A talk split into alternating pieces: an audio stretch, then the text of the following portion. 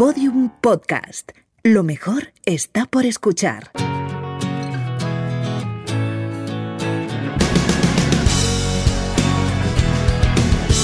La redada. Carlos Cano, ¿qué tal? ¿Cómo estás? Hola Lucía, ¿cómo estás? Bien, ¿y tú? ¿Dónde te pilló? Pues me pillas teletrabajando en casa, como en los últimos... ¿Cuántos llevamos ya? ¿Diez meses? Sí, más o menos. Vamos a hacer un año ya. Oye, ¿de qué vamos a hablar hoy? Cuéntanos. Pues sí. Pues vamos a hablar del rebote que tienen los hosteleros, porque, a ver, mm, en la historia de esta sección en la redada hemos hablado muchas veces de ellos, pues para comentar los platos que hacen y que nos hacen disfrutar, de historias con las que hemos aprendido, nos hemos reído, y bueno, me parece justo que ahora que lo están pasando tan mal, pues también les, les demos voz, ¿no? Me parece de justicia. Hmm, Los datos no son nada buenos. En España había alrededor de 320.000 locales de hostelería y se estima que un tercio pueden desaparecer, pueden cerrar, ¿no? Si no lo han hecho ya, porque muchos, mm, lamentablemente supongo que en tu barrio lo habrás visto, Sí. cerraron la persiana hace tiempo y, y no la han vuelto a abrir, ¿no? Pero bueno, detrás de esas cifras hay historias, hay voces y quiero que escuchemos alguna. Por ejemplo, la de la cocinera mallorquina María Solibellas, célebre por su labor de recuperación del recetario tradicional con ingredientes locales, bueno, en general una filosofía de trabajo que nos gusta mucho y que no queremos que se pierda. No, no me siento bien tratada por las autoridades en absoluto, los ICOs y, y demás, que bueno, que al final es, es una ayuda, pero quien la vamos a pagar somos nosotros, pero bueno, en ese, eh, en ese momento pues sí sentí cierto alivio, pero una vez que, inició la actividad, um, o sea, es que nos tiraron a los leones absolutamente, porque es que y en ese sentido sí me siento muy, muy desamparada, ¿no? Eh, muy, muy desamparada. Y, te diría que incluso hay, hay momentos en los que sientes co- como que el empresario casi es, es enemigo, no sé, es un- una sensación un poco, un poco fea. Y ojo que yo mm, eh, ideológicamente puedo estar bastante más, estoy bastante más cerca de este gobierno que, que de otros, pero bueno, La verdad es que da mucha tristeza escuchar a alguien como María Solibellas hablar en esos términos, pero por desgracia, hables con el hostelero que hables, es siempre parecido. ¿eh? Vamos a escuchar también a, a Borja Sierra, que es el chef de la Gran Helena de Barcelona, uno de los grandes templos del desayuno en la capital catalana. Estamos en un, en- vivimos en un mar de confusión. Ahora mismo, pues es, es casi un, un momento de, de, de- guerra, ¿no? Quiero decirte, el objetivo es llegar vivo a mañana y el objetivo de mañana es llegar vivo a pasado. Y ves, escuchas eh, a las autoridades, a los políticos en general, eh, que, que, a ver, que cada uno va por su lado, que solo quieren quedar bien, que les importa muy poco el futuro de, de la gente. Eh, al final yo tampoco quiero que me regalen nada, quiero decirte, yo no, yo no quiero que me den nada, que nos den nada como empresa, pero que nos dejen trabajar eh, de alguna manera.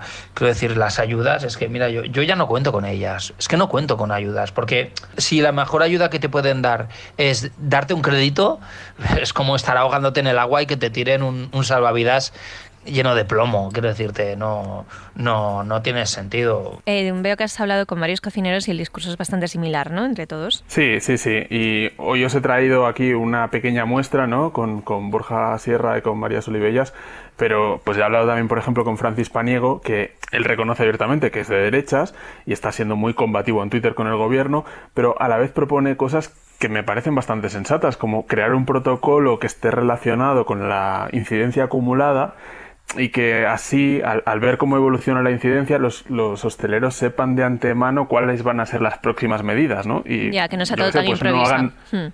Claro, no hagan una gran compra y luego se encuentren al día siguiente que tienen que cerrar todo y pierdan toda la comida que, que habían comprado, por ejemplo, ¿no? O Jorge Lozano, eh, de un, un sitio que está súper bien en Salamanca, Tapas 2.0, él compartió el otro día una foto de la ministra de Igualdad, de Irene Montero, que estaba reunida con responsables universitarias, y debajo de la foto, eh, en el tuit ponía, lugar cerrado, una mesa, bebiendo agua, tomando bombones o galletitas, cuatro personas no convivientes. ¿En qué se diferencia esto de un bar o una cafetería? Bueno, y claro, nota su, impotencia, ¿no? Su, frustración. La verdad es que él me decía que mm, no es que a los hosteleros no les importe la pandemia, sino que, bueno, están intentando ganarse la vida como pueden, que al final tienen unos gastos fijos que, tienen que pagar. De hecho, hace unos días tuvieron un pago importante de, impuestos y, claro, les cabrea mucho tener que estar pagando impuestos cuando ni siquiera pueden abrir el, bar por la mañana, ¿no? En fin, eh, los ánimos ya estaban caldeados y llegó Fernando Simón y dijo esto. La cuestión no es el cierre específico de la hostelería o de los teatros o de las discotecas. La cuestión es el eh, recrear situaciones de riesgo de transmisión. Y las situaciones de riesgo de transmisión se pueden evitar si a título individual todos aplicamos las medidas adecuadas. Lo que sucede es que cuando se reduce, se, eh, eh, está en el interior de los bares, por ejemplo, la gente no va a un bar para estar solo en una esquina la gente va a un bar para departir con los amigos. Y el problema es que incluso si se hacen aforos reducidos, un 30% del aforo, para que fuera efectivo, implicaría que las 20 personas que tienen que estar en el bar estuvieran cada uno en una esquina. Y la gente no va al bar para estar cada uno en una esquina. No es el hecho de, abrir o no abrir el bar, es el hecho de que incita a situaciones de riesgo. Eh, como digo, la, eh, correlación más clara que hemos observado de todas las medidas que han tomado las comunidades autónomas, una vez que han decidido cerrarla, las que no lo han decidido obviamente no hemos podido valorarlo, está asociada fundamentalmente eh, al cierre de la hostelería. Yo no sé cuál ha sido tu experiencia con esto, Lucía. No sé si ha sido algún bar, algún restaurante. Yo lo que he visto es que realmente nuestra responsabilidad individual no la utilizamos demasiado bien. La gente come y se queda sin la mascarilla durante toda la tertulia, eh, se mueve de las mesas sin, sin, mascarilla. Al final los hosteleros están pagando por la irresponsabilidad de, la gente muchas veces, ¿no? Pero claro, esto no, no le siento bien. ¿no? ¿Qué me ibas a decir? No, que hay de todo. Yo he visto bares que no respetaban las, las normas de aforo, seguramente, y eso no creo que sea culpa de, de los que van al bar, sino de los hosteleros que que ponen más mesas de las permitidas. Pero también he visto, como tú dices, pues gente incumpliendo las, las eh, medidas de ponerse la, mascarilla dentro del local y eso pues ya es más responsabilidad individual. O sea que he visto de todo. Yo en parte que sí comparto lo que, lo que dice Fernando Simón. ¿eh? Em, es cierto que hay gente que va al bar sola. hay, Homer, hay Homer Simpsons en España, no, yo misma he ido a bares sola alguna que otra vez, pero es cierto que eh, si vas a un bar normalmente es a estar con gente y socializar. Entonces, bueno, ahí es donde empieza el riesgo. Claro, y normal, normalmente estás cerca, te ríes, eh, incluso gritas y hay un poco de ruido y eso para, pues en un momento como este de, pandemia es fatal, ¿no? En todo caso, lo que dijo Fernando Simón no ha sentado nada bien en el sector, por ejemplo, a María Solibellas. La afirmación está rotunda que hizo el otro día Simón me parece que es un poco, me parece que es un poco un poco gratuita, ¿no? Yo no soy de las que diga lo que se tiene que hacer porque no tengo ni puñetera idea y me hago cargo de que debe ser muy difícil gestionar todo esto, pero bueno, al menos sí tener un mínimo de, al menos la intención de, de ayudarnos, ¿no? Bueno, esa era la opinión de María Solibellas. Yo creo que Borja Sierra incluso carga un poquito más las tintas. ¿Qué quieres que te diga? Eh, criminalizar la hostelería como se está criminalizando otros sectores eh, me parece me parece fuerte, me parece bastante eh, demencial. Y aquí hay una cosa también en concreto eh, que estamos hablando, o sea, hay una cosa importante. Y es que muchos restaurantes, por ejemplo, se han gastado dinero, pues nosotros también, ¿vale? En, en tomar sus medidas para purificación de aire, para tal. Y a la hora de cerrar o de, o de capar horarios o de tal, todas estas cosas a ellos les da igual. Ya, yo creo que también hay que distinguir entre restaurantes y bares, ¿eh? porque Sí es cierto que en los restaurantes sí que veo que cumplen más las medidas que, en algunos bares. No sé si es tu experiencia personal. Sí, y es un poco una de las quejas que tienen, ¿no? Que al final adoptan medidas para todo el sector cuando en realidad hay grandes diferencias entre unos sitios y otros, ¿no? Pero desde la política, pues eh, cogen el sector de la hostelería y ¡pumba! Lo cierran todo a la vez, ¿no? Sin, sin matices.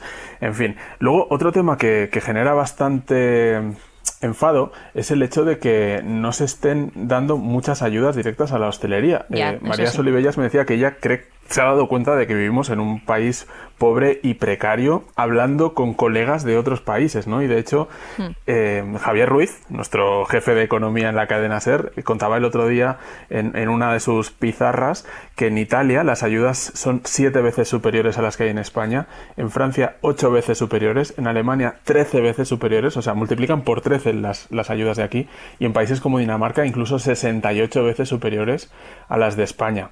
Eh, claro, ¿Por qué estamos como estamos? Pues María Solibellas dice, por ejemplo, que por falta de unión y ella pide que, el sector esté junto para, tener más fuerza. Y en nuestro caso yo creo que la crítica que hago interna es que el sector de la hostelería ha demostrado que somos un sector absolutamente atomizado, no estamos unidos y no hemos tenido voz ante el gobierno ni, ni interlocutores potentes como para poder defender nuestros para poder eh, defender nuestros intereses. Bueno, pues eso es lo que decía María Solibellas. Mm, Borja Sierra me contaba que él a menudo ve a políticos comiendo en su restaurante y que a veces está en la cocina y le entran ganas de salir y decirles cuatro cosas. Pero bueno, esto es lo que hace al final uno viene a comer, eh, pero realmente, bueno, pues te dan ganas de salir y decirles con educación alguna cosa. Eh, pero bueno, no es el contexto, no es el momento, estás con clientes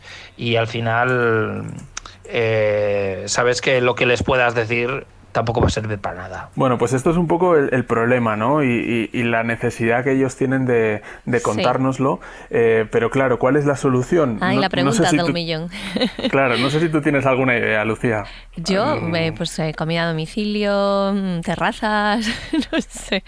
Por, estando como están las cosas, ¿eh? Yo creo que el problema es el interior de los bares. Claro, el interior es lo más, lo más problemático. Efectivamente, o sea, seguramente el gobierno no tiene la capacidad que igual tiene el, gobierno de Dinamarca para, dar ayudas. También es verdad que en Dinamarca hay muchísimos menos bares que en España, ¿no? Aquí es un sector muy amplio y si hay que salvarlos a todos, realmente, bueno, pues no sé si hay, dinero, ¿no? Pero es cierto que la solución pasa por, nosotros mismos. Eh, lo sabes tú, lo sabe Borja Sierra, lo sabe el político que come en Granjalena, lo sabemos todos. En cuanto a la clientela, es que solo podemos decir que, mil gracias, ¿no? Porque al final, pues, eh, lo han dado todo, eh, nos han seguido apoyando y si ahora estamos aquí y estamos de pie, eh, es gracias a ellos. O sea que, bueno, eh, no podemos hacer eh, nada más que devolverles con todo el cariño y toda nuestra profesionalidad su confianza. Muy bien. Y tú, Carlos, tú que eres un entendido, ¿tú qué propones? Cuéntanos. No, bueno, yo nada distinto a lo que tú decías, ¿eh? seguir yendo a las terrazas, igual que tenemos que seguir yendo pues al teatro y a conciertos de forma responsable, con nuestra mascarilla, con nuestra distancia, eh, sin aprovecharnos eh, de que no nos van a decir nada para, pues eso, para quitarnos la mascarilla cuando hemos acabado de comer, ¿no? Poner en el aprieto al camarero para que sea él quien nos lo dice. Creo que tenemos que, bueno, ser un poco responsables y sobre todo apoyar al final a los bares, restaurantes, cafeterías que creemos que están haciendo las cosas bien y simplemente apoyarles con nuestro consumo, ¿no? Cuando se pueda en, hmm. en la terraza, en plena ola de frío, pues yo qué sé, eh, pidiendo para llevar o si comemos en el interior, pues haciéndolo de la forma más responsable que, podamos. Al final no hay grandes secretos, yo creo que, es un poquito de sentido común, pero creo que sí que es necesario que, que reflexionemos sobre esto y que no empecemos a ver a los hosteleros como los pesados que siempre se están quejando y reclamando ayudas. Es que realmente tienen, tienen argumentos de peso y de la misma manera que durante muchos años hemos disfrutado de ellos, creo que ahora toca también apoyarles. Eh, Carlos Cano, eh, lo de las ayudas ya no depende de nosotros, eso ya, eso ya no nos compete. Qué, qué serio has venido hoy, eh? qué, qué reivindicativo. Y dentro de 15 días ya te pondrás otra vez en tu línea habitual, ¿no? De meterte con los oyentes y tal. Sí, yo creo que sí, pero es que hoy, la verdad, era un poco difícil combinar ambas cosas. Eh, a ver, yo creo que una un, episodio serio cada ocho años no hace mal. tampoco pasa nada, ¿no? no, no pasa nada. Te lo permitimos. Pues nada, hablamos en, no sé, unas semanitas, a ver qué nos traes. ¿Vale? Muy bien, iré pensando algo divertido. Bueno, pues hasta aquí el podcast de hoy, pero antes de marcharnos Braveheart. Podréis cerrarnos los bares y los restaurantes, pero jamás podréis comer seis galletas María en un minuto. Haced la prueba y luego si queréis lo comentamos. Compartís con nosotros vuestras impresiones. Un saludo de Lucía Taboada, Juan López y Juan Aranaz. Adiós. Todos los episodios y contenidos adicionales en laredada.com. Síguenos en Twitter arroba redada y facebook.com barra laredada podcast.